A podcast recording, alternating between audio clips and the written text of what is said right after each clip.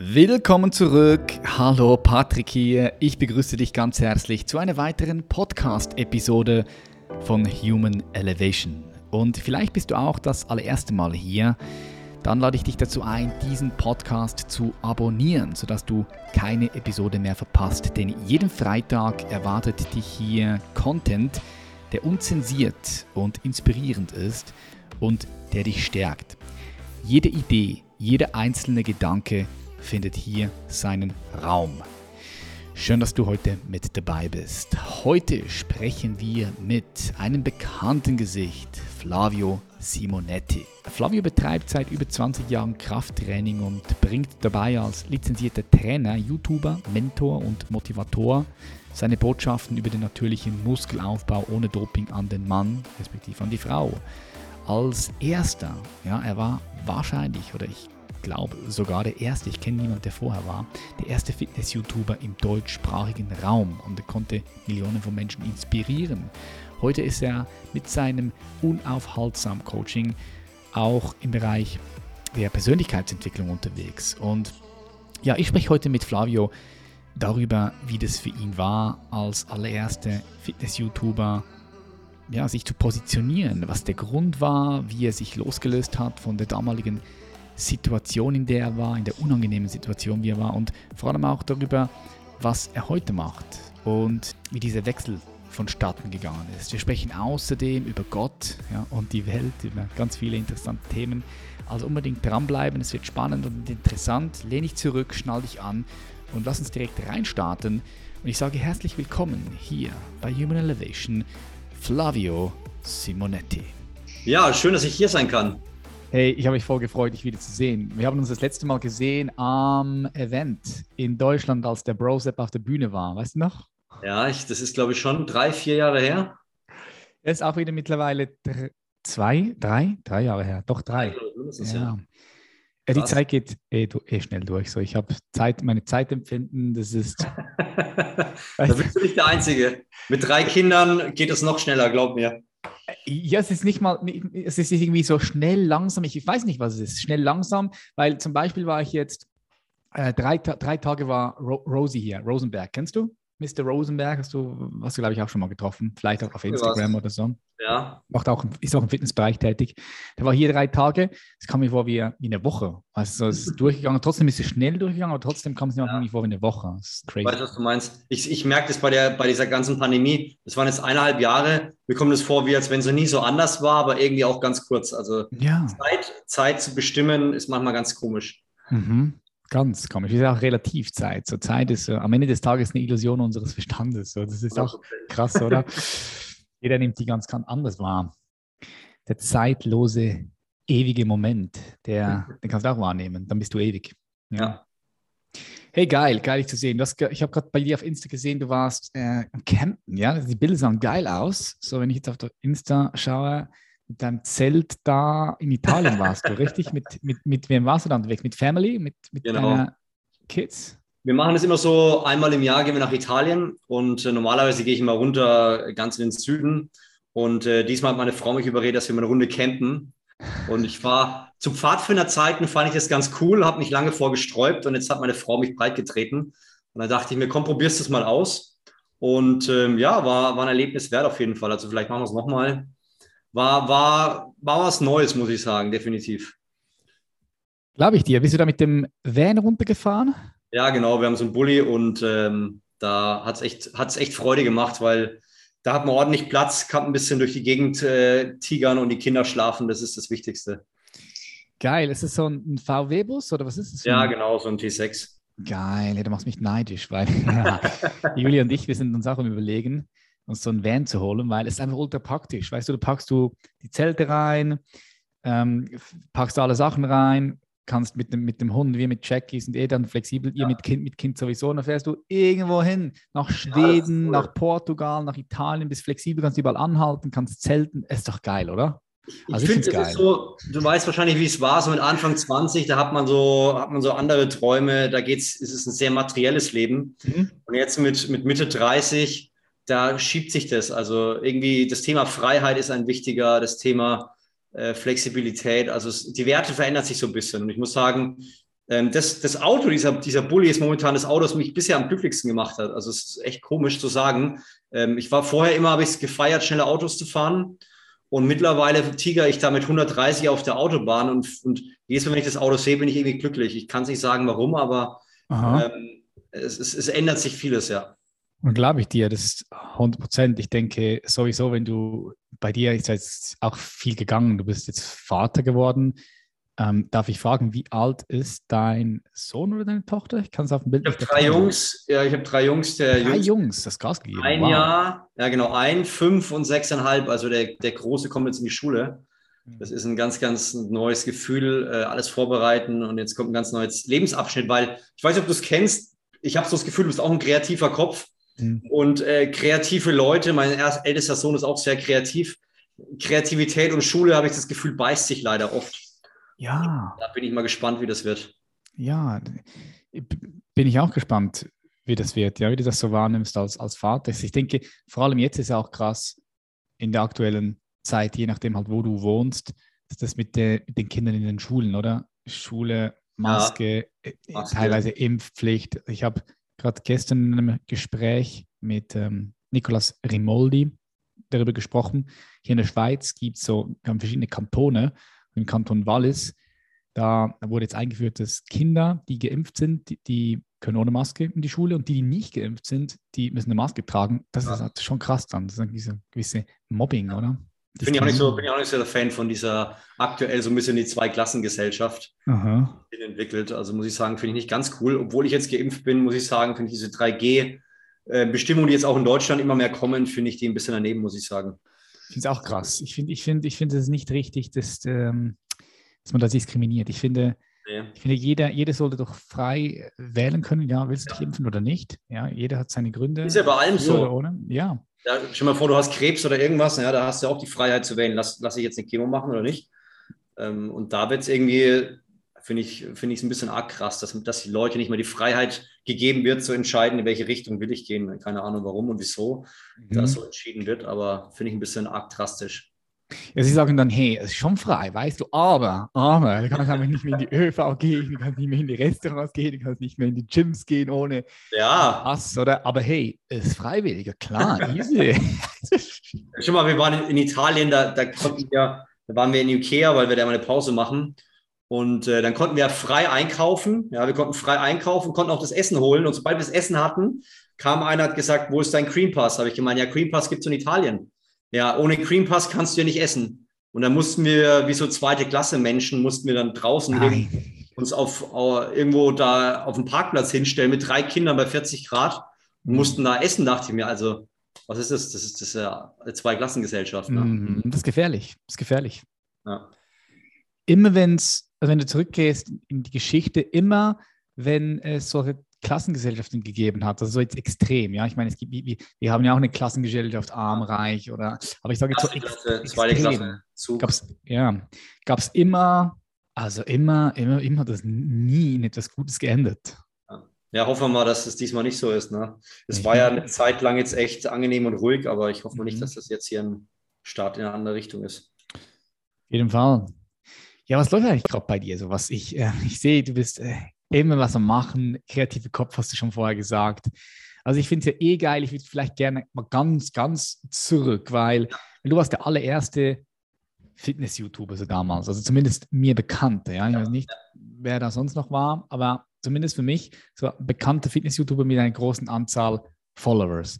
Danach ist dann irgendwann mal Karl gekommen, äh, Alon Gabay, Mischa, ich. Also wir waren so die, die Ersten, aber du warst, du warst der Pionier eigentlich. Ja, ja.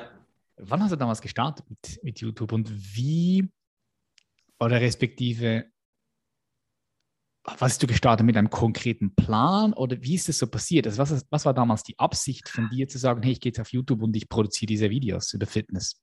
Ja, da muss ich jetzt ein bisschen ausholen, weil es keine langsame und kurze Geschichte ist. Also ich habe damals eine ganz einfache Schule besucht und ähm, war immer, habe immer so diesen Traum gehabt, irgendwas mal aus meinem Leben zu machen.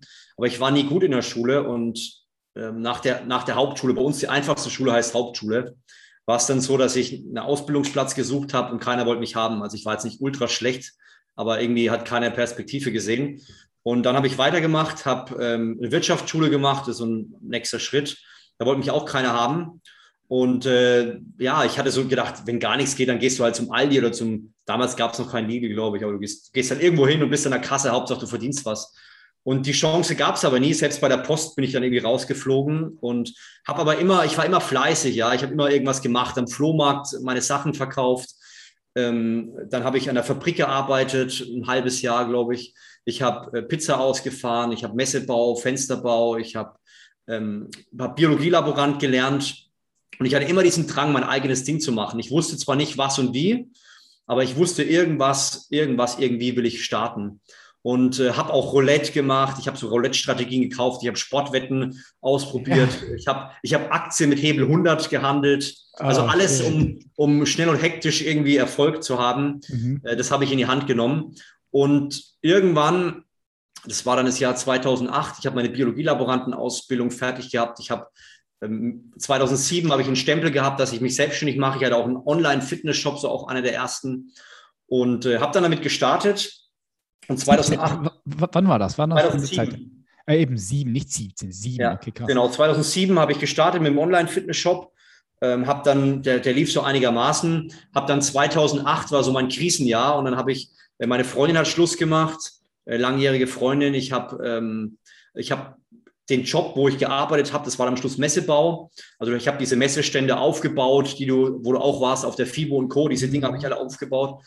Und äh, die Firma dafür hat dann auch, äh, war kurz vor der Insolvenz, hat mir nicht mehr ausgezahlt. Und ich war immer fleißig, aber du hattest kein Geld mehr auf dem Konto. Wenn der Chef nicht zahlt, ja, irgendwann ist nichts mehr da. Und äh, so kam es dann irgendwann, dass ich, äh, dass ich nicht mehr wusste, was ich, wo es mit mir weitergeht. Mir war langweilig tagsüber, ähm, als ich zurück war aus diesen, aus diesen Messe, äh, Messeposten und dann irgendwann, wenn, ich weiß nicht, ob du es kennst, aber diesen Punkt Langweile, der kann gut sein für Kreativität, der kann aber auch gefährlich sein, weil du Dummheiten machen kannst. Und ich war in meiner, in meiner Stadt, irgendwann war mir abends so tot langweilig, dass ich gesagt habe, komm, ich fahre mal in die Stadt, mache da so ein, drehe mit, äh, mit, dem Auto eine Runde. Und ähm, weit und breit war niemand. Und plötzlich kam neben mir ein, ein, Auto an die Ampel, zwei junge Leute, es war halb zwölf abends, Stadt war total leer. Und wie in so einem Fast and Furious Film habe hab hab ich rübergeschaut, die wussten, was wir wollen und die Ampel war grün und wir gehen beide aufs Gas. Und nach wenigen hundert Meter war ich so bei 160 in der Stadt. Das war jetzt äh, nicht zum Nachmachen. 160 hier in der Schweiz. Wenn du 160 in der Stadt fährst, da bist du am Arsch. Also das Auto ist weg, gell? weißt du, weil das gilt dann wie eine Waffe. Wird kompensiert. Also in Deutschland weg. auch. Und bei der in Deutschland auch jetzt? Haben die, haben die haben das Gesetz verschärft? Ja, definitiv. Ich glaube, heutzutage mit 160, da kriegst du nie wieder einen Führerschein, würde ich sagen. Das Game Over, Endgame. ja, und, äh, ja, ich, ich, ich habe dann irgendwann realisiert, ich, wie schnell ich war. Ich habe das nicht gecheckt in dem Moment. Adrenalin und so weiter. Und nach wenigen hundert Metern habe ich aber gecheckt, da kommt ein Kreisverkehr. Weil ich habe da ein paar Meter weiter Pizza ausgefahren, ich kannte die Gegend und bin voll in die Eisen gegangen. Und äh, bei, bei meinem Audi hat sich so äh, beim Fronttriebler das Heck weggehauen, ja. Mhm. Und ich habe versucht, es einzufangen und es ging so schnell, dass ich mit 65 gegen Baum frontal geknallt bin. Und äh, ich habe so mein Leben vor mir gesehen, so alles, was ich ausprobiert habe. Ja, ich habe von 15 bis, ich war damals 23, also ungefähr sieben, acht Jahre, habe ich alles gegeben. Ja, ich habe am Wochenende, wenn die Freunde Alkohol getrunken haben, habe ich Bücher gelesen. Ich habe mein ganzes Geld immer reinvestiert. Ich habe bei eBay Sachen gekauft und der verkauft. Aber egal, was ich gemacht habe, nichts ist in den Händen äh, geblieben. Alles ist irgendwie weg gewesen. Immer, mhm. immer wieder. Und ich kriege noch Gänsehaut, wenn ich das sage. Krass. Und, ähm, ja, ich stand da, bin aus dem Auto ausgestiegen. Ich hatte nichts. Ich hatte im Nachhinein hier durch den Gurt hier so einen gelben Strich. Aber sonst gar nichts. Das Auto war total schaden. Ein Freund ist später vorbeigefahren, hat das Auto gesehen, hat mein Nummernschild erkannt, hat gedacht, ich wäre tot, weil ah. äh, das so drastisch war. Und dann kam, äh, kam der Krankenwagen vorbei. Äh, ich, ich, wusste, ich habe kein Geld auf dem Konto und ich, ich wusste, man muss das selber zahlen. Ich habe gesagt, sorry, ich, ich habe kein Geld, ihr müsst nach Hause fahren, äh, hier ist nichts zu holen.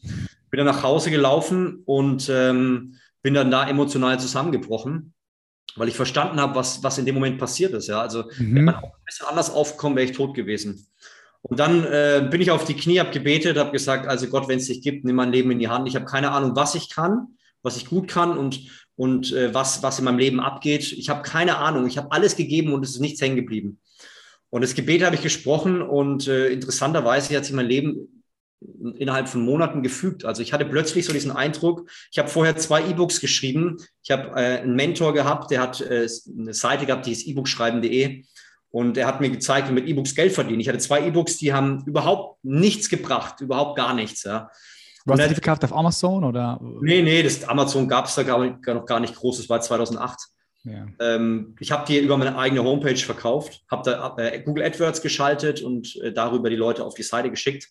Zwei liefen komplett daneben und dann beim dritten Mal hatte ich so den Eindruck, das, was kannst du, Flavio? Was kannst du? Es gibt bestimmt viele Leute da draußen, die dir auch zuhören und die sehen vielleicht dich und auch andere und denken sich, Mensch, die können so viel. Was kann ich denn? Und genau diese Frage hatte ich zu diesem Zeitpunkt auch. Was kann ich denn überhaupt? Und dann kam so dieser Eindruck, Flavio, du kannst Fitness. Du machst seit zehn Jahren Fitness. Ich habe mit 13 angefangen, war verliebt in ein Mädchen und habe da irgendwie so das als Inspiration genommen. Ah, geil, geil. Mit 13 hast du gestartet. Geil. Ich habe mit 14 auch gestartet. Und damals, was hast du für einen Jahrgang, Flavio? 84. 84, okay. Ja, damals, da war noch nicht viel im Fitnessstudio, gell? Aber gar nichts. Ja, war nichts los. Alles selber beigebracht. Das war, ja. war das die Man's Health und die Flex. Und äh, Man's Health hat dir Wasserworkouts empfohlen. Ich war im Meer in Italien, habe da irgendwelche Bewegungen im Wasser gemacht, in der Hoffnung, dass hier Bizeps wächst. Und, äh, und, und äh, die, die Flex, das waren halt solche Bullen von Männern, die, äh, ich habe das nachgemacht, haben meine Schulter haben mir wochenlang wehgetan, weil ich da irgendwie 50 Sätze Schultern gemacht habe. Und das war so mein Weg. Ich habe ich hab die ersten fünf, sechs Jahre beim Training überhaupt nichts hingekriegt. Ich habe immer noch ausgeschaut wie Lappen, sage ich jetzt mal überspitzt. Mhm. Und dieses Wissen habe ich mitgenommen und habe daraus mein erstes E-Book geschrieben über Muskelaufbau. Und ich hatte sofort den Eindruck, das ist es, genau das ist mein Ding. Und ähm, und später, dann war 2008, ich habe meine ersten E-Books verkauft, lief auch richtig gut, weil draußen gab es auch keine E-Books. Niemand wusste, was E-Books überhaupt sind. Das war ein ganz neuer Markt. Mhm. 2009 war es dann so, ich habe mein, mein Geld ausschließlich damit verdient, dass, dass ich Werbung über Google geschaltet habe. Und dann kam eine E-Mail von Google, die hat mich komplett zerhauen. Die hat gesagt, wir wollen nicht mehr diese Art von Homepage. Das war so ein One-Pager, ein ganz langer, wo halt unten steht, hier, kauf das E-Book. Und äh, von heute auf morgen hat Google gesagt, wir haben keinen Bock mehr auf den Inhalt, weil wir wollen nicht, dass jemand was verspricht und ähm, hat mich da rausgehauen. Also die einzige Einnahme, die ich hatte, war von heute auf morgen weg. Und äh, dann habe ich mit einigen gesprochen. Ich hatte so eine kleine Mastermind und dann hat der, mein Mentor, der dieses E-Book schreiben hatte, hat gesagt, hey Flavio, ich habe gehört, in Amerika gibt es was, das heißt YouTube, das gibt es also auch gerade in Deutschland. Und äh, dann dachte ich mir, boah, also ich habe mein Geldreserven, die neigen sich wieder dem Ende, ich bin wieder am gleichen Punkt. Ich muss das jetzt irgendwie ausprobieren. Ja, ich glaube, das ist das Richtige. Ich glaube, viele Leute haben das gleiche Problem wie ich da draußen. Ich möchte diesen Menschen helfen. Und es, es, ich habe in meinen letzten Kröten habe ich so eine, so eine, eine, eine weiße Fotowand gekauft. Ich habe Bauleuchten gekauft, weil die billiger waren als richtige Studioleuchten und habe da in meinem kleinen Zimmer mit, mit äh, diesem maximalen Licht versucht, ein Video zu machen. Ich hatte keine Ahnung von Technik. Das heißt, diese Bauleuchten, habe ich Papier davor, dass es nicht so hell ist, mhm. weil sonst hätte man mich gar nicht gesehen. Und die sind immer wieder angebrannt. Das heißt, während ich das Video gemacht habe, musste ich immer wieder mit dem Wasserstrahler hin und das, das Papier ausmachen. Ja. Und nach, nach acht Stunden ungefähr habe ich das erste Video fertig gehabt. Das war so ein sechs, sieben, acht Minuten Video, wo ich eigentlich ganz simpel nur gesagt habe, was ein gutes und schlechtes Proteinpulver ist. Und ähm, ich habe mich aber nicht getraut, dieses Video hochzuladen. Ich weiß nicht, ob, jemand von den Zuhörern diese Situation kennt. Man hat das Gefühl, es ist dran, aber man traut sich nicht, weil man Angst hat, dass irgendjemand anders denkt, wenn ich das mache, dann, dann ist er ein Idiot. Ja, aber viele, ich, viele Leute denken das. Ja, viele Leute haben Schwierigkeiten, rauszugehen in die Sichtbarkeit, sich zu zeigen mit dem, was sie können.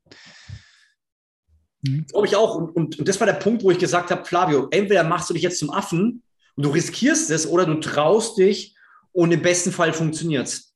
Und nach ein paar Tagen habe ich gesagt, ich lade das Video hoch, habe nicht mal angeschaut, wie viele Aufrufe das hatte, weil ich einfach Angst hatte vor der Reaktion. Und irgendwann war ich aber, war die Neugier größer als die Angst. Ich habe draufgeschaut und hatte meine ungefähr 20.000 Aufrufe im ersten Video. 20.000, wow, krass. Aber das war früher, glaube ich, noch ein bisschen anders mit YouTube, gell? Da hast du noch ja, früher war es natürlich einfacher. Es gab, es gab, es, es, es war einfacher, weil es keine Konkurrenz gab, aber es war auch schwerer, weil es niemand gab, wo man sich orientieren konnte. Ne? Mhm, mh. Und ähm, ja, und es war so der Anfang, wo ich gesagt habe, so, das ist, glaube ich, das und habe weitergemacht, habe da auch mein E-Book promotet und konnte damit meine Brötchen verdienen und ähm, ja, durfte für viele Leute im Nachhinein helfen, dass sie schneller Muskeln aufbauen, sich wohler im Körper fühlen. Und das war dann so die Journey. Geil. Geil. Du, du hast erzählt, da gab es so einen Punkt, wo du eben Fitness gemacht hast und auch raus mit dem bist und hast du so gemerkt, das ist jetzt dein Ding, oder? Weil, weil ich finde immer, das merkst du einfach, wenn du dein Ding gefunden hast, das merkst du, oder? Das, ja. kannst du nicht beschreiben, das, das merkst du einfach. Da macht es einfach so in dir Klick, so, das, das, ist es jetzt. Du fühlst es einfach mit jeder Zelle deines Körpers, oder? Weil es immer noch viele Leute natürlich da draußen auch gibt, die zuhören, die sagen, ja, ich will auch mein Ding finden, aber sie haben es noch nicht gefunden. Ähm, glaub mir, wenn du es findest, weißt du es. Ja. Das Krasse ist nur, ich, ich kann mich erinnern, ich hatte mehrere Phasen der, der Neufindungsphase. Ja? Ich weiß nicht, ob du das kennst, aber klar, so klar. das Gefühl hast, es muss sich was ändern. Mhm. Und ich hatte 2015 habe ich ein ganz teures Mentoring gebucht, ja, von einem Positionierungscoach. Und ich habe so gemerkt, es ist Zeit für eine Veränderung. Und ich habe mit ihm geredet und äh, wir haben zwei Tage, hat, hat er sich angehört, so wo ich hin will, was mir wichtig ist. Und danach hat er es zusammengefasst und ich dachte mir, krass, genau das ist es und dann dachte ich wieder, das so simpel kann es aber gar nicht sein. Und ich glaube, das ist ein Riesenproblem bei vielen Leuten, dass die Leidenschaft, das, wo sie wirklich für brennen, das ist so nah an ihnen dran, dass sie das gar nicht verstehen. Und für mich war das am Ende, ich habe ich hab über 20.000 Euro gezahlt, äh, war das eine Enttäuschung. Ich habe gesagt, der hat jetzt 20.000 Euro genommen mhm. und das ist jetzt das Ergebnis. Das ist, das ist doch, das kann doch nicht sein. Kann es sein, ja. Und ich war eigentlich enttäuscht, dass ich das rausgefunden habe. Aber im Nachhinein muss ich sagen, ich habe nochmal fünf Jahre gebraucht, um zu sagen, ja, genau das war's. Das mhm. ist verrückt. Und ich glaube, viele Leute, wie bei mir, zehn Jahre Fitness, ich habe nicht erkannt, dass das eigentlich, dass ich da all in gehen muss.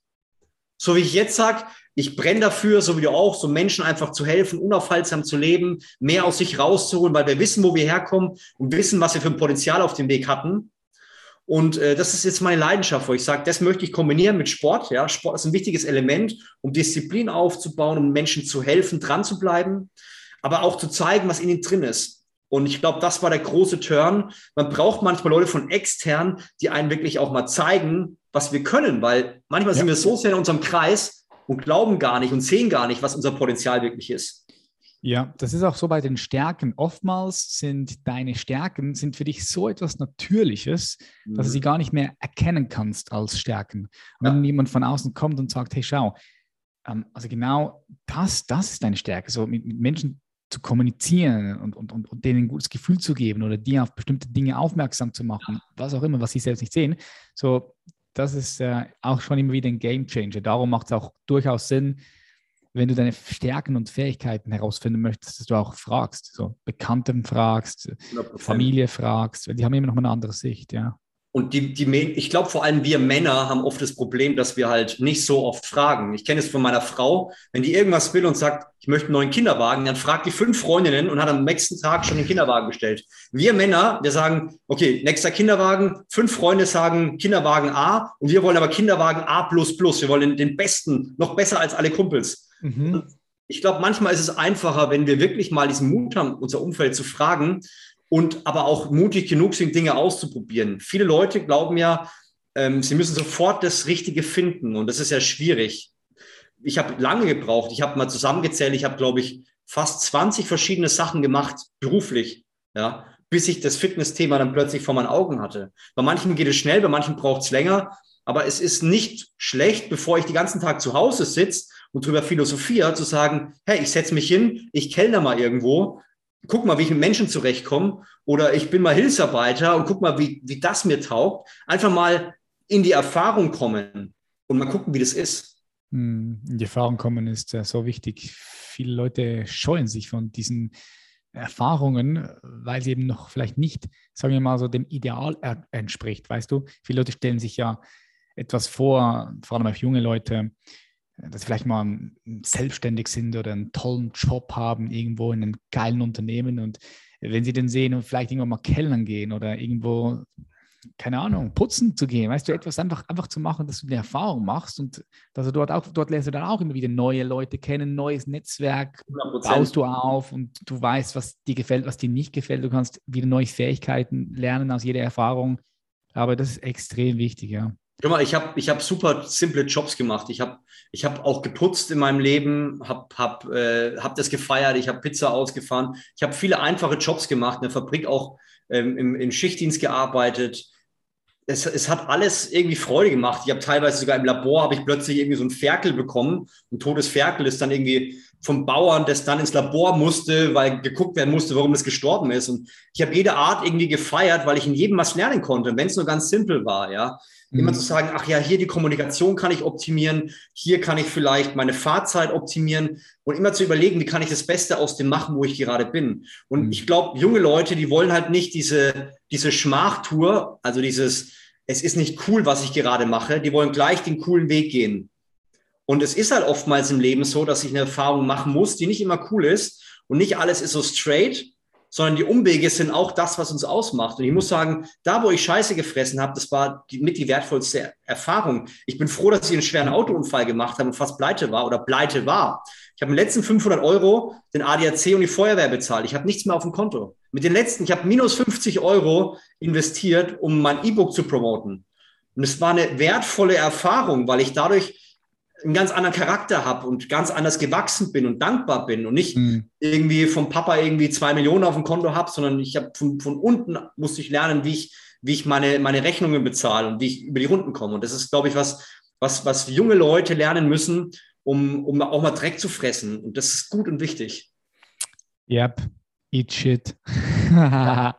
100 Prozent bin ich voll bei dir. Ich meine, schau, wenn du die letzten 50 Euro oder minus 50 Euro investierst für ein E-Book, dann gehst du ja auch, du lernst auch ganz anders mit Geld umzugehen. Du ja. lernst das Geld nochmal anders wertzuschätzen, wenn du es dann mal verdient hast und wenn du es hast und wenn du weiter Geld aufbaust und du, du hast einfach ein anderes Verhältnis auch dazu. 100 Prozent. Mhm. Wenn du jetzt mal zurückblickst in die letzten fünf, sechs Jahre, da ist ja auch bei dir viel passiert. Ja. Was war denn da so die größte Herausforderung? Ich kann mir vorstellen, diese Transition, also diese, diese Change von rein nur Fitness-YouTuber, ich sage jetzt ja. bewusst in Anführungszeichen, ja. ähm, kann ich mir vorstellen, war, war wahrscheinlich eine Challenge bei dir. Also für mich war es, war es so eine, eine gewisse Ungewissheit, eine gewisse Unsicherheit auch damals, als ich diesen Change gemacht habe, 2016. Was war so für dich die größte Herausforderung in den letzten paar Jahren? Business gesehen, also businesstechnisch gesehen? Ja, nicht nur businesstechnisch gesehen, also allgemein. Leben. Ja. Wenn es wenn, Business war, dann Business allgemein, ja. Ich würde sagen, es waren zwei große Herausforderungen. Die eine war natürlich mit Kindern irgendwie trotzdem noch beides zu meistern. Das war zum Beispiel so, dass ich, ein, ich bin Typ, ich bin Langschläfer. Ich kann, ich kann bis ewig in die Nacht und ich kann auch lange schlafen. Also ich könnte locker bis 11 Uhr schlafen, habe ich kein Problem mit. Aber ich habe einfach festgestellt, je mehr Kinder du hast, desto anders, desto besser musst du deinen Tag planen. Mhm. Mittlerweile stehe ich um 5.20 Uhr auf. Ich mache meine Sachen, ich mache meinen Sport, ich ziehe durch, ich gehe früher ins Bett, weil ich einfach merke, die Zeit ist wertvoller geworden. Früher hatte ich einfach, konnte ich ausschlafen, ich konnte mein Leben genießen, konnte machen, was ich wollte. Und der einzige Stress war halt, dass ich halt am Laufe des Tages zu viel gelaufen bin oder zu viele Telefonate hatte. Und jetzt musst du schauen, also ich bin ja sozusagen, ich habe viele Baustellen, die ich handeln muss. Äh, in, in der Church bin ich, bin ich im Vorstand, wir haben eine größere Kirche. Ähm, ich habe ich hab drei Kinder, Frau, ich habe die Firmen, ähm, ja, Mentorings, wo ich mit Leuten eins zu eins arbeite, äh, den Sport, den du regelmäßig noch machst. Also es sind viele Sachen, die du irgendwie verheiraten musst. Das ist eine große Challenge. Und in den letzten fünf, sechs Jahren war es, glaube ich, ähnlich wie bei dir, dass ich dieses Thema Fitness, würde ich ja sagen, ist bei dir auch noch ein wichtiger Punkt, wie bei mir.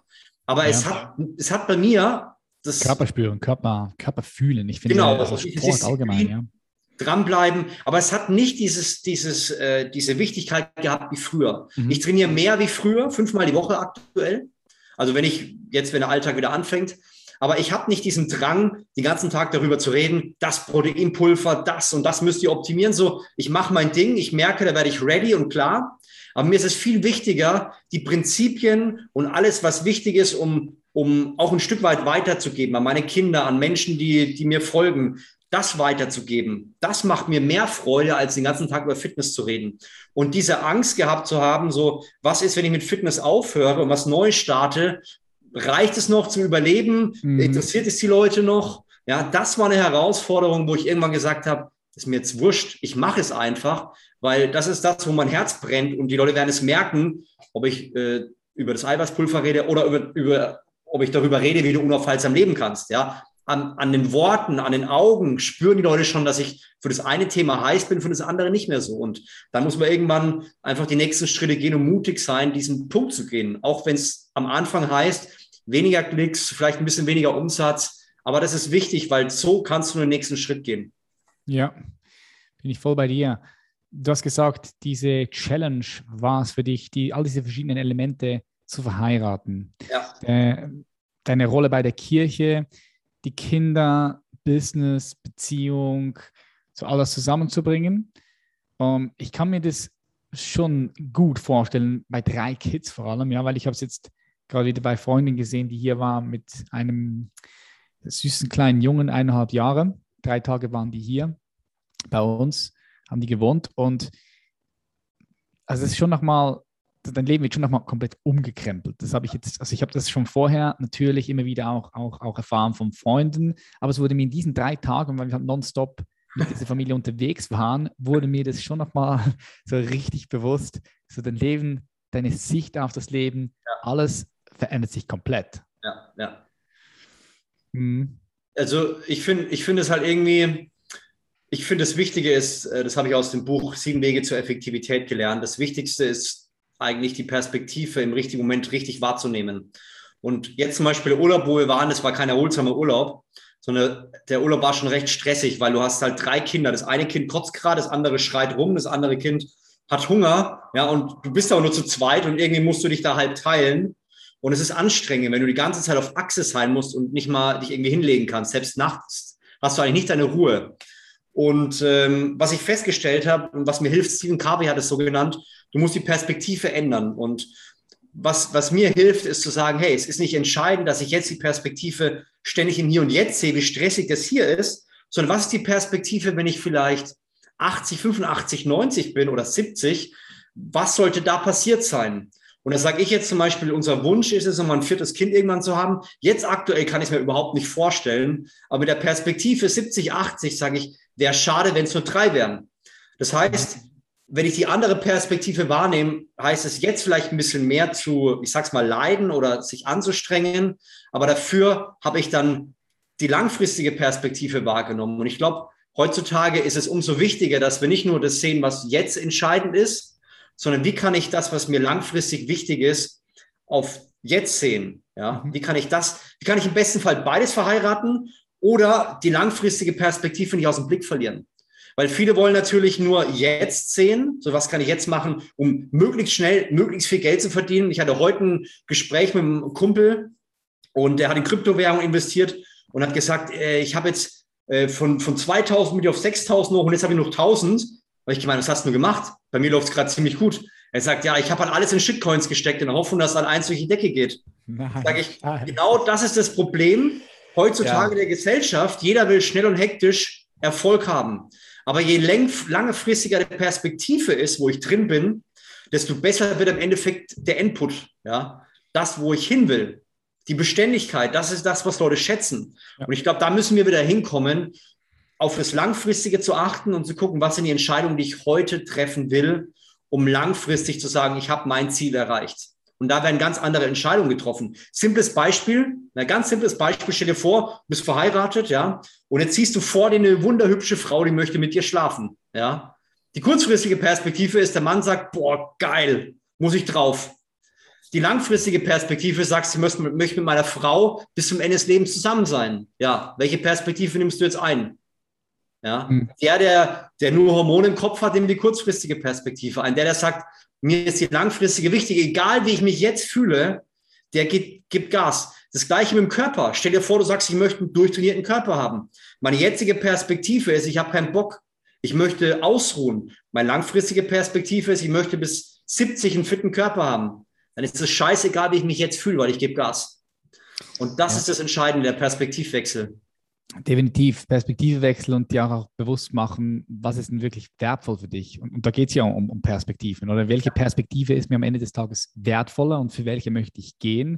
Und was bedeutet denn das jetzt, wenn ich jetzt diese Entscheidung treffe? Was bedeutet das für diese Perspektive? Was bedeutet sie für diese Perspektive? Das braucht ja auch so ein bisschen ein Vorausschauen, Vorausdenken, ein langfristiges Denken. Und das ist e extrem wichtig, weil viele Leute denken zu kurzfristig. 100 Prozent. Denken nicht, die denken, denke nicht so in Second, Second Order, ähm, äh, wie sagt man, äh, Konsequenzen. Also die zweite und, und, dritte und vierte Konsequenz, die sich aus der ersten Konsequenz, also aus der ersten Entscheidung heraus entwickelt, ja. Du sagst, du kannst dir vorstellen, ein viertes Kind zu haben. Ja. Bist du bei drei? Zwei Jungs, ein Mädchen? Oder? Jetzt aktuell habe ich ja drei Jungs, ne? Drei Jungs, okay, got it. Äh, das war, war, war, mir nicht mehr ganz bewusst. Drei Jungs, dann noch ein Mädchen und noch mal ein Junge, wenn du dir jetzt wünschen könntest. So war der Herr Will. Ja. Ich bin beiden zufrieden. so, was ist der Grund, warum du noch mal ein Kind möchtest? Was war der Grund warum du gesagt hast, du möchtest gerne ähm, Kinder? Ich, ich kann es gar nicht so sagen. Also es ist irgendwie, es ist so der Ruf, glaube ich, der, der in mir drin ist, etwas in der Welt zu hinterlassen und so ein Stück weit etwas, etwas weiterzugeben, was, was, was sich weiter trägt, auch wenn ich nicht mehr da bin. Mhm. Und ähm, ja, mein Opa hat das mal so, so einem schönen Gedicht zusammengefasst, hat gesagt, es gibt zu viele Leute, die hier im Garten sind und wildern und, und ihr Unkraut säen, aber wenige, die wirklich gute Saat reinlegen. Legen. Und mir ist es irgendwie wichtig, ja, gute Saat in die Welt zu legen. Und ich habe ich weiß nicht, wenn ich Kinder sehe, mein Opa hat es gesagt, schau einen, schau einen Menschen ins Gesicht, wenn er ein Kind sieht, denn du blickst ihm direkt in die Seele. Und ähm, ich muss sagen, man, man lernt so viel, wenn man Kinder hat. Es ist, es ist nicht Harmonie und alles ist schön. In, in vielen Zeiten bist du einfach nur gestresst und genervt.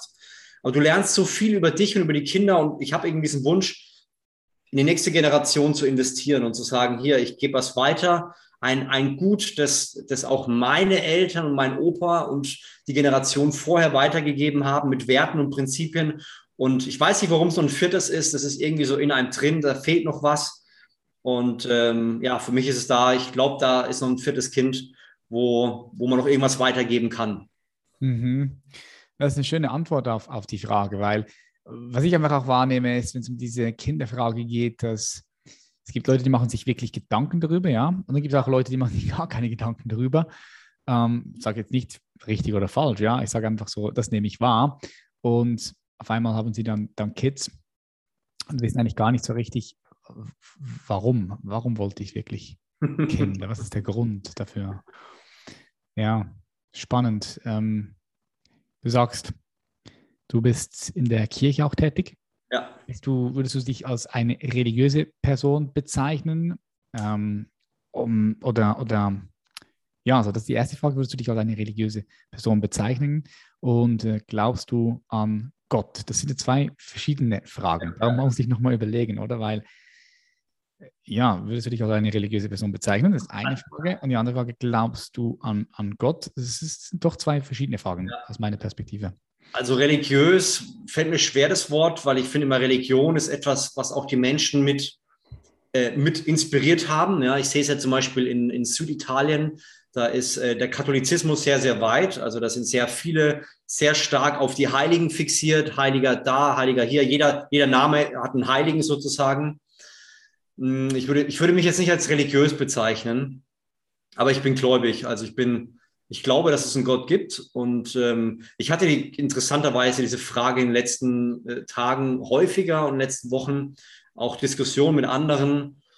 Und äh, für mich ist es irgendwie, also aus meiner Perspektive sage ich, es gibt einen Gott. Der Grund für mich ist relativ simpel. Also wenn ich, wenn ich mir zum Beispiel Auge anschaue oder auch ähm, so ein Stück Haut, ja, das sind, das sind meterweise Blut und Nervenstränge und alles Mögliche drin auf so einem Quadratzentimeter. Und ähm, da ist so viel Genialität drin. Ähm, und ich bin ja Biologielaborant, also die Wahrscheinlichkeit, dass da so ein Atom zum anderen kommt und wieder eins zum anderen, wieder eins zum anderen, irgendwo im Universum, dass irgendwann sowas Krasses passiert und dass wir sogar denken können und weiterdenken und Moral haben, sage ich, das, da glaube ich nicht, dass es Zufall ist. Mhm. Und äh, dadurch, dass ich Christ bin, glaube ich auch, dass es einen Gott gibt. Ja, es gibt, wenn man sich so diese verschiedenen Sachen anschaut, äh, also den muslimischen, christlichen und so weiter, gab es nur, Jesus hat gesagt, ich bin der Weg, die Wahrheit und das Leben. Niemand kommt zum Vater als durch mich. Also kein großer Prophet hat gesagt, ich weiß, wie man, ich, ich, äh, ich bin der Weg zu dem, zu Gott. Jesus war der Einzige, der es behauptet hat. Und da gibt es zwei, Philosoph also zwei Möglichkeiten. Entweder sage ich, Jesus war die größte Lüge, die es jemals gab und ist eine Erfindung, oder Jesus gab es echt Und wenn es ihn gab, dann muss ich gucken, was ist die Konsequenz für mein Leben und für das, was er zu uns Menschen gesagt hat. Und dann ist für mich die Antwort, ähm, nach vielen Jahren, wo ich ohne Gott gelebt habe, äh, mittlerweile relativ simpel geworden. Mhm.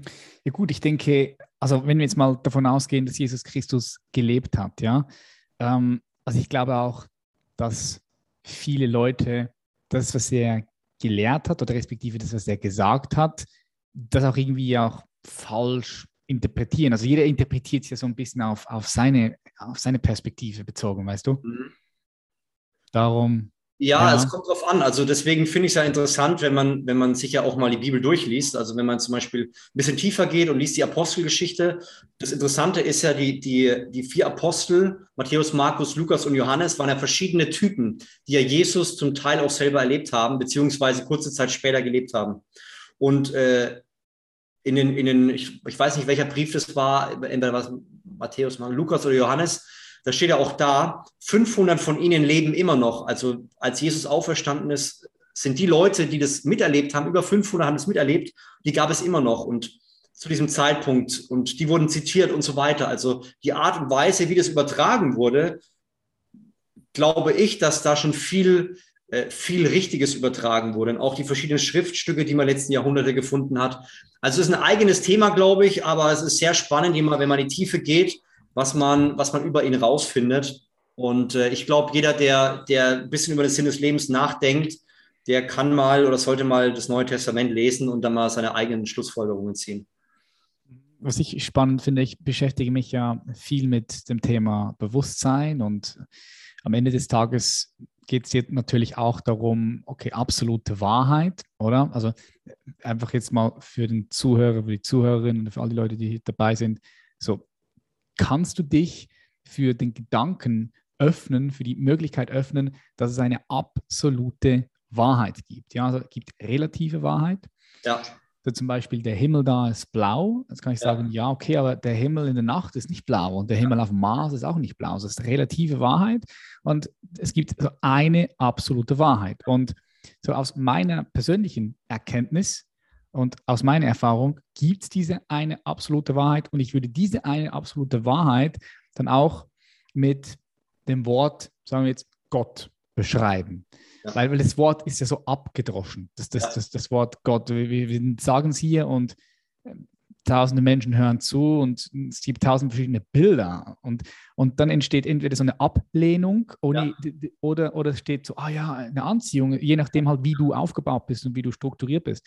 Was ich aber sehr interessant finde, ist, wenn du dich beschäftigst mit den, religiös, mit den Religionen, ja. mit dem Christentum zum Beispiel, Islam, Judentum, Hinduismus, was auch immer, aber lass uns speziell das Christentum anschauen, dann ähm, ist es so, dass wenn wir jetzt von nämlich noch die Geschichte anschauen, also ja. von die Geschichte von den letzten zweieinhalbtausend Jahren, ja. dann kannst du halt klar erkennen, dass es so verschiedene Entwicklungsebenen, Entwicklungsstufen gegeben hat von einzelnen Menschen und natürlich auch als Kollektiv. Ja, und es gibt ein geiles Buch dazu, ich weiß nicht, ob du das kennst, Gott 9.0. Nein, sagt mir gar nichts. Das musst du unbedingt dir mal reinziehen. Ähm, aber ich denke, das, das würde dir, das würde, das würde dir richtig, richtig, glaube ich, du würdest es feiern. Und für all die Leute, die hier dabei sind, eine gute, richtig eine gute Empfehlung, Gott 9.0. Ähm, du musst nicht an Gott glauben, um das Buch zu lesen, weil hier kommt nämlich genau der Punkt je nachdem, wo du dich auf der Entwicklungsebene befindest, interpretierst du Gott auch ganz anders. Und es gibt zum Beispiel, wenn du jetzt die Bibel schaust, dann gibt es ja sehr viele mythische Geschichten. Ja, Jesus hat Wein oder, oder Wasser in Wein verwandelt, man ist über, oder, oder Noah mit der Arche oder Moses, ich glaube, Moses war es, der über das, nein, stimmt nicht, Jesus war es, der über das Meer äh, gelaufen ist. Oder zum Beispiel, zum Beispiel auch, dass die Maria die Mutter von Jesus eine Jungfrau ist.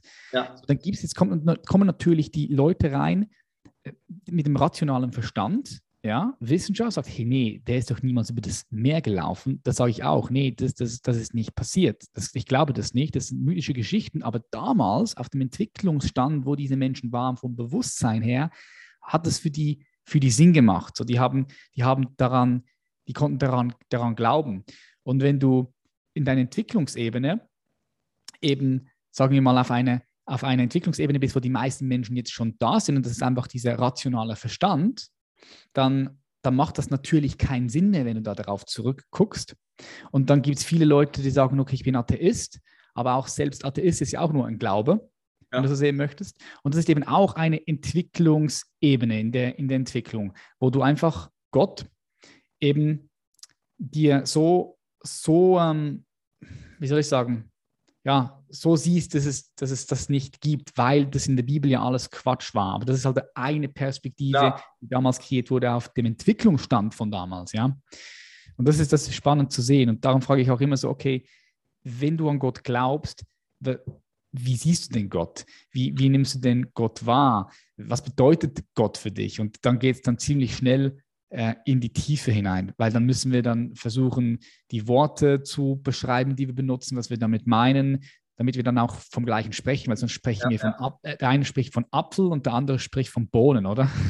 Definitiv, ja, da, da, gebe ich dir absolut recht, weil jeder hat natürlich durch seine Erfahrung, seine, seine äh, Perspektive eine andere Beziehung, ja, selbst wenn wir sagen Gott Vater, dann äh, sieht jeder natürlich auch ein Stück weit seinen eigenen Vater, interpretiert, interpretiert den natürlich auch in, in Gott dann rein. Und das kann in manchen Fällen natürlich dann ganz komische Auswirkungen haben. Mhm.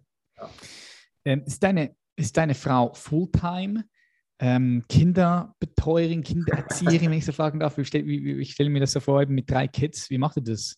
Wie handelt ihr das? Du bist businesstechnisch ja. gut gefordert. Ähm, ja, wie macht ihr das?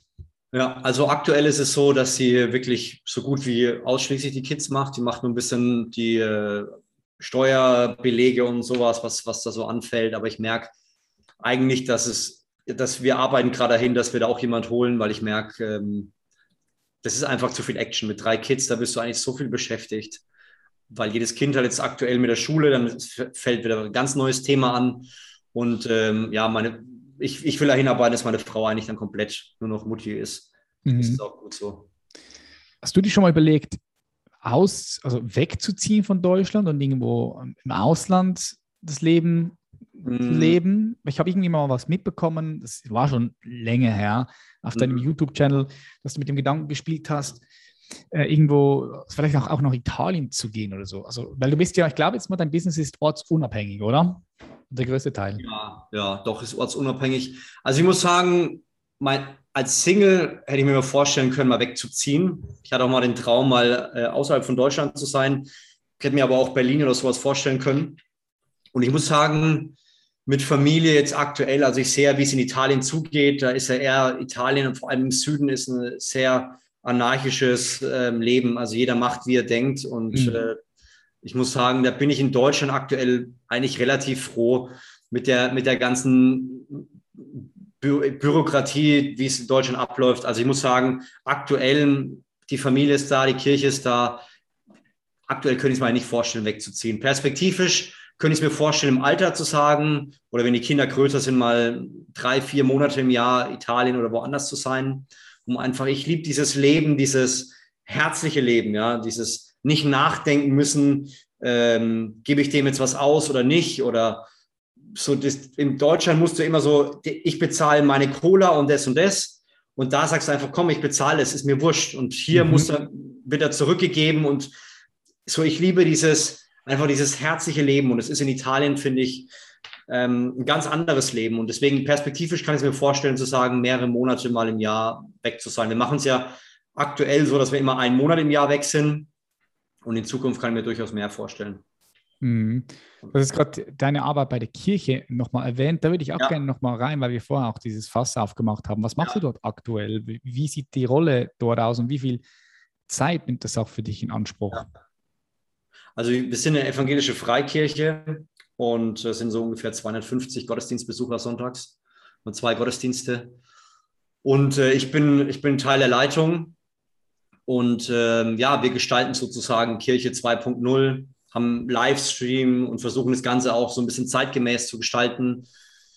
Ja, aktuell kommt es darauf an, ich schätze mal so zwei, drei, vier Stunden die Woche, je nachdem wie viel. Also wir haben auch Kleingruppen, wo, wo, dann, wo sich dann treffen. Ich habe eine Kleingruppe, ich bin der Leitung, ich, ich mache Moderation, bin für das Social Media auch verantwortlich. Also ich würde sagen, so drei, vier Stunden die Woche sind da schon drin, ja.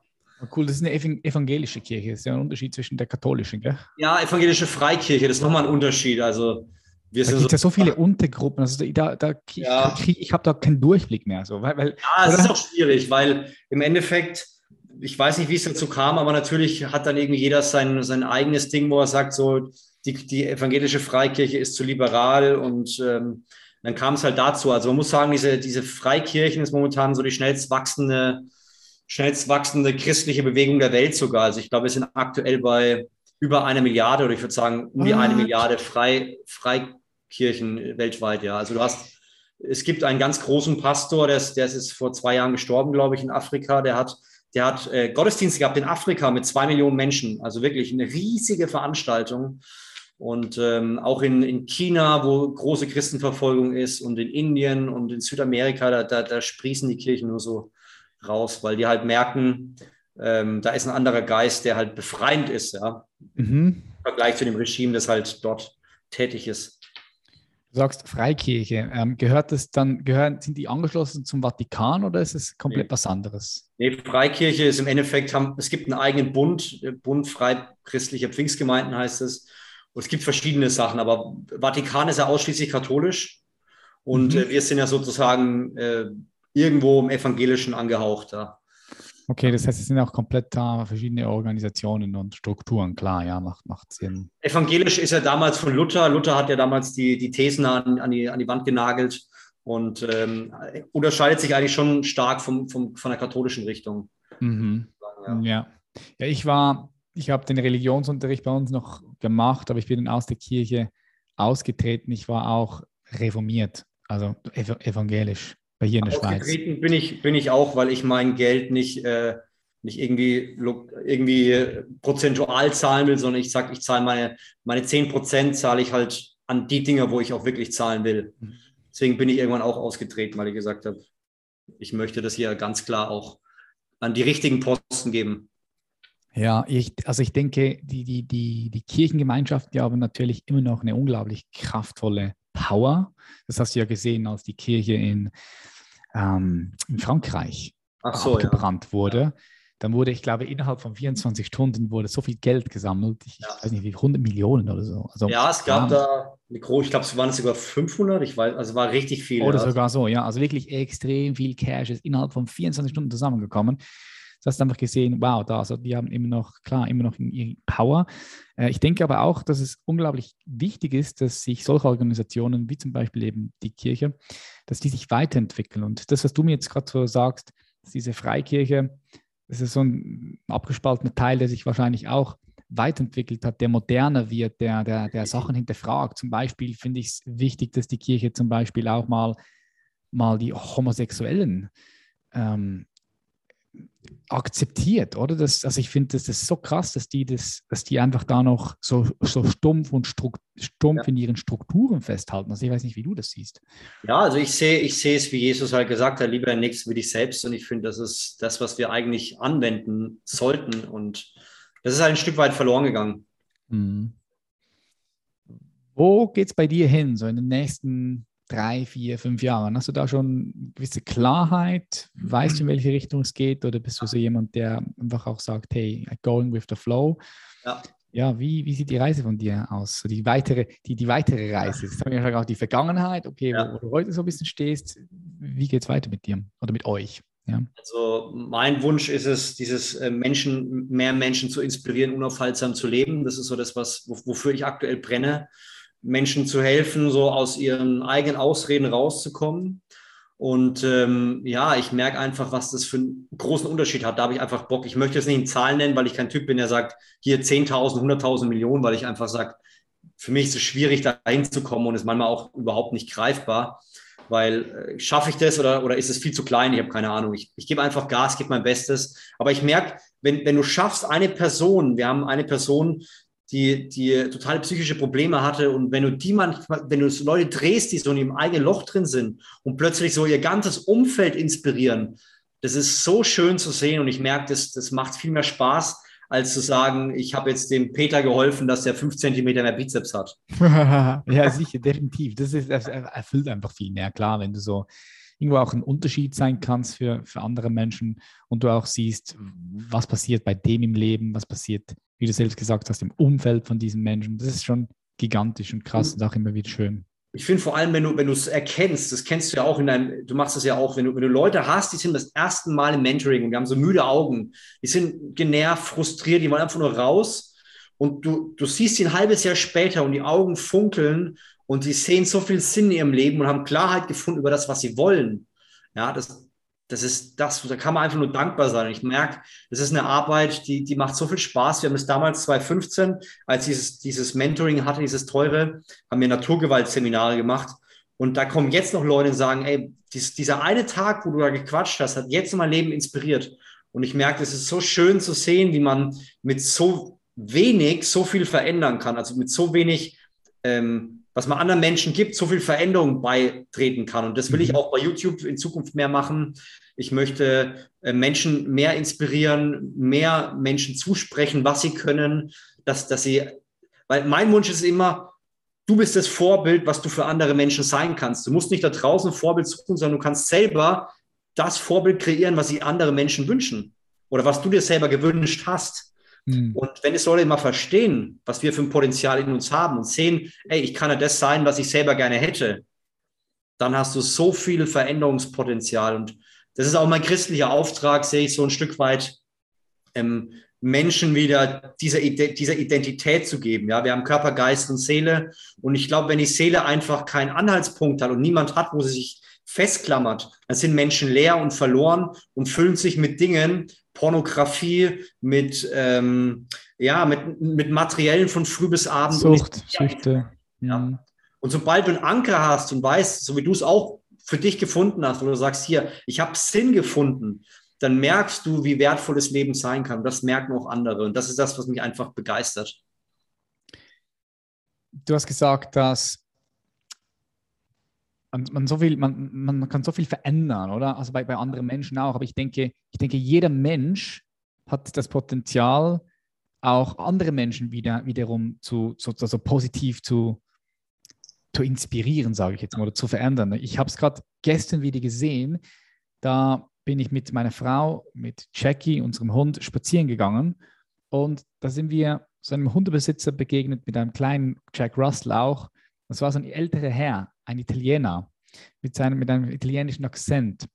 Und der war so freundlich. Also wir haben für fünf Minuten vielleicht miteinander gequatscht. So. Aber alleine diese Freundlichkeit, die hat in diesem einen Moment so etwas mit mir gemacht. So, bam. Und, und wir sind uns oft nicht bewusst, dass es manchmal so wenig braucht, ja, um ja. bei anderen Menschen den Unterschied zu machen. So ein, einfach ein Lachen zum Beispiel kann, einen anderen Menschen, kann in einem anderen Menschen etwas auslösen. Oder wenn zum Beispiel Menschen einfach gesehen werden, wertgeschätzt werden. Eine Kassiererin bei Rewe, Aldi oder sonst irgendwo Bus, Buschauffeur oder and, egal, wenn, wenn, wenn Menschen in deinem Umfeld, ja, wir laufen an so vielen Menschen vorbei, ja. je nachdem, was du machst, mehr oder weniger, aber es ist krass, was, was jeder Mensch selbst in den Händen hat und wie viel Kraft und Power hat, um 100%. andere Menschen zu Das ist krass, oder? Ich hatte, ich hatte zwei kleine Geschichten. Einmal äh, bei uns in Würzburg gab es eine Kassiererin und äh, die hat bei jedem Menschen, die vorbeikam, hat die immer so einen kurzen Spruch gehabt. So, na, gibt es heute Abend äh, Nudeln zu essen und immer so ein bisschen Scherz gemacht. Bei der war die Kasse immer voll. Die Leute sie wollten immer nur zu der, weil die immer einen guten Spruch hat. Die hat Auszeichnung bekommen, weil die aus dem Herzen einfach nett war. Und äh, letztens äh, war es so, dass ich, ich mache immer, wenn ich meine Kinder zum Kindergarten bringe, so einen großen Spaziergang und da ist so ein älteres Ehepaar und ich komme aus Unterfranken. Ja, die Franken sind immer so ein ja, trockenes, schwieriges Volk, was, was schwierig aufzumachen ist. Und wir haben ähm, seit, seit eineinhalb Jahren gehe ich da hin und quatsch kurz mit ihm und er immer Schmerzen und ich unterhalte mich mit ihm und versuche ihm da irgendwie zu helfen, zuzuhören. Und dann sind wir jetzt in Urlaub gegangen und habe ich gesagt, ach, wir sehen uns wahrscheinlich erst in sechs Wochen. Und ich, von dem Charakter ist er einer, der ganz selten Komplimente gibt. Das hat er auch so mal so durchleuchten lassen, habe ich auch gemerkt. Und dann habe ich gesagt, wissen Sie was? Irgendwie macht es mir echt Freude, sich mit ihnen zu unterhalten und morgens ist es immer schön, wenn ich sie sehe. Und dachte ich mir, das ist krass. Ne? Man, man geht mhm. hin, quatscht eine Minute, zwei Minuten und der ist gleich besser drauf. Und krass. ich habe schon immer gemerkt, der kann schwer laufen, aber immer wenn er mich sieht, macht die Tür auf, will ein bisschen quatschen. Und wir können mit so wenig Dingen so viel Input rausgeben. Ich glaube sogar, wir sind so weit. Ich kann mich erinnern, wir hatten, ich hatte eine Frau, äh, mit der habe ich ab und zu mal geschrieben auf, auf Instagram. Und äh, die war total verzweifelt und äh, hat gesagt, ob ich einen Tipp habe und so weiter. Und in dem Fall hatte ich so den Eindruck, hey, ich soll ihr eine Predigt empfehlen. Ja? Habe eine Predigt empfohlen, habe dann ganz lange nichts mehr von ihr gehört. Und dann schreibt die mir ein bisschen später, ein paar Wochen später, sagt die, Flavio, an dem Tag, wo du mir geschrieben hast, habe ich keinen Sinn mehr im Leben gesehen. Ich wollte mir das Leben nehmen. Und du hast mir mit der Predigt Hoffnung gegeben. Und das können wir sein. Jeder von uns, jeder, der zuhört, kann Hoffnungsträger sein in seinem Umfeld. Und wir unterschätzen das, ja. Wir sind so, manchmal so oberflächlich und denken vielleicht nur an uns oder an unsere Probleme, aber wir können mit so wenig so viel geben. Und ich finde das so faszinierend. Und ich glaube, wenn wir das verstanden haben, dann werden wir auch viel glücklicher und viel sinnerfüllter in unserem Leben sein. Ja, absolut. Und wir leben in einer freudvolleren Gesellschaft, weißt ja. du? Ja. Wir leben, wir leben, wir wachen morgen in einer besseren Welt auf als heute. Ja. Das ist das, was passiert, ja. Ja, das merke ich auch immer wieder. Ja. Flavio, Frage, wenn du jetzt mal die Welt anschaust, so stell dich vor von oben, vom Mond, ja. guckst runter, siehst die Menschen, du siehst aber auch das Kollektiv, die, die Menschheit. Was glaubst du denn, was braucht der Mensch zum aktuellen Zeitpunkt gerade am meisten? ähm, ich habe, du hast ja letztes Mal, glaube ich, auch Julian Hosp interviewt, ne? Ja. Der hat ja, äh, der ist 34, 35, sowas, ne? Ich glaube, er ist 36 oder so. Ja, also ich war zwei Jahre jünger als ich, irgendwie sowas. Auf jeden Fall hat er ja 100 Millionen gemacht. Ne? Er hat 100 Millionen US-Dollar. Er hat zum richtigen Zeitpunkt erkannt, dass Bitcoin das absolut krasseste ist. Ja, ja die Episode gibt es hier auch auf Human Elevation. Einfach mal reinschauen, ja.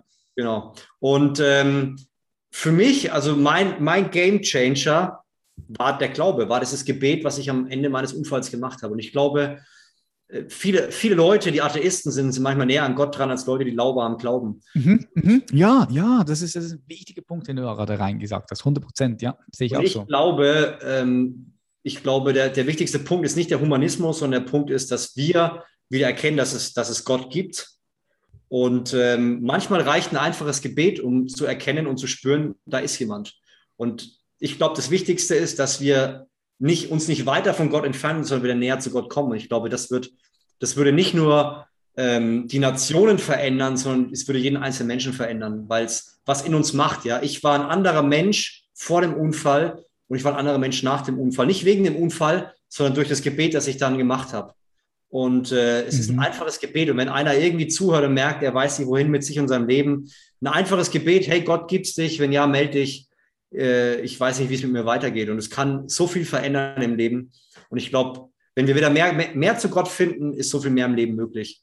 Und ich glaube, mhm. das ist das, was wir, was wir hier auf Erden brauchen. Und äh, ich habe so viele Predigten und so viele Leute gelesen und gehört, die, wo ganze, ganze Länder sich verändert haben. Ja, sowas wie Nigeria, wo, wo zum Beispiel der christliche Glaube nie eine Rolle gespielt hat, aber der kam rein und hat die ganze Nation verändert, wo plötzlich Steuern gezahlt wurden, wo Menschen nicht mehr ähm, gemordet haben, wo sich alles geändert hat, weil plötzlich die Seele ja ein Zuhause hatte. Und ich glaube, da bin ich der festen Überzeugung, dass das einen riesen, riesen Unterschied in der Welt machen würde. Mhm. Ich bin auch voll bei dir und ich finde es ein super schönes Schlusswort. Jetzt unabhängig davon, äh, was mit Gott gemeint ist. Ja, ich meine, ich, ich habe da meine, meine meine, meine Erfahrung, meine Perspektive und, und, und du, und vielleicht, vielleicht, vielleicht trifft es sich ja auch, wer weiß, wenn wir jetzt da noch weiter diskutieren würden, aber ich denke auch, dass diese Offenheit, diese Offenheit da sein muss, zumindest diese, diese Möglichkeit zu sehen, dass es eine absolute Wahrheit gibt. Ja, und das wäre dann, das wäre dann in dem Sinn Gott, weil, weil was sonst? Was sonst ist Gott, wenn nicht die absolute Wahrheit, ja? Und darum glaube ich auch, dass es eine, ich nenne das postreligiöse Spiritualität braucht. Ja, also eine postreligiöse Spiritualität, weil du hast es ja auch vorhin gesagt, ja, du würdest dich nicht als ein religiöser äh, Mensch bezeichnen, weil hier ist eben auch viel so diese, dieser Punkt dann, Religionen hatten seinen Wert, ganz klar. Wir haben auch schon Episoden darüber gebracht. Die waren wichtig für die Entwicklung der Menschheit, unglaublich wichtig. Wir wären heute nicht da, wo wir sind, ohne das Christentum. Das muss man einfach ganz klar sagen. Wir die, die Werte des Christentums sind auch immer noch irgendwo in uns. Das muss man auch ganz klar sagen. Selbst wenn du nichts mit Religion zu tun hast, deine Ur, Ur, Ur, Ur, Ur, Urahnen, das ist alles irgendwo noch in uns. aber es braucht jetzt eine Weiterentwicklung, also eine Post, darum sage ich nach, nach religiös, postreligiöse Spiritualität. Und ähm, da bin ich voll auch bei dir, ja. Das ist wichtig. Das ist wichtig. Geil.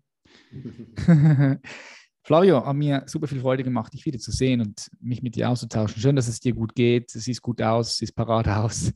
ähm, auf den Fotos auch auf Instagram. Ich freue mich da, dich zu sehen mit den Kids, deine Frau. Ähm, an alle, die jetzt zuschauen, zuhören, wo können die dich dann finden? Wo bist du so aktiv aktuell? Was ist dein Hauptkanal? Ja, also aktuell ist der Hauptkanal natürlich Instagram, flavio.simonetti. Und äh, ja, werde demnächst jetzt wieder ein bisschen mehr auf Instagram machen. Und wenn einer sagt, irgendwie, er findet das ganz interessant, wo was ich denke und rede, dann kann man das Buch All In mal anschauen. Auf Amazon gibt es das auch. Da kann er gerne mal ein bisschen mehr drüber lesen, über meine Ansichten, wie ich die Welt sehe und ähm, die Perspektiven und ja, Sinn des Lebens. Von daher, also ich, ich glaube, das meiste sehen die Leute über Instagram. Mhm. Insta. Gut, wir verlinken diese Links alle unten in den Show Notes. Flavio, vielen herzlichen Dank, dass ja, du dir die Zeit genommen hast und hier warst in der Show. Ich wünsche dir weiterhin viel Erfolg und natürlich auch ganz viel Freude in deinem Leben und in allem, was du machst. Dankeschön. See you. Bye, bye. Ciao.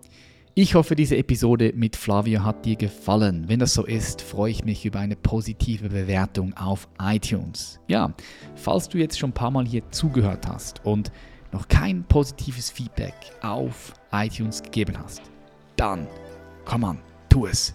Geh kurz rein, geh zwei Minuten, gib ein positives Feedback.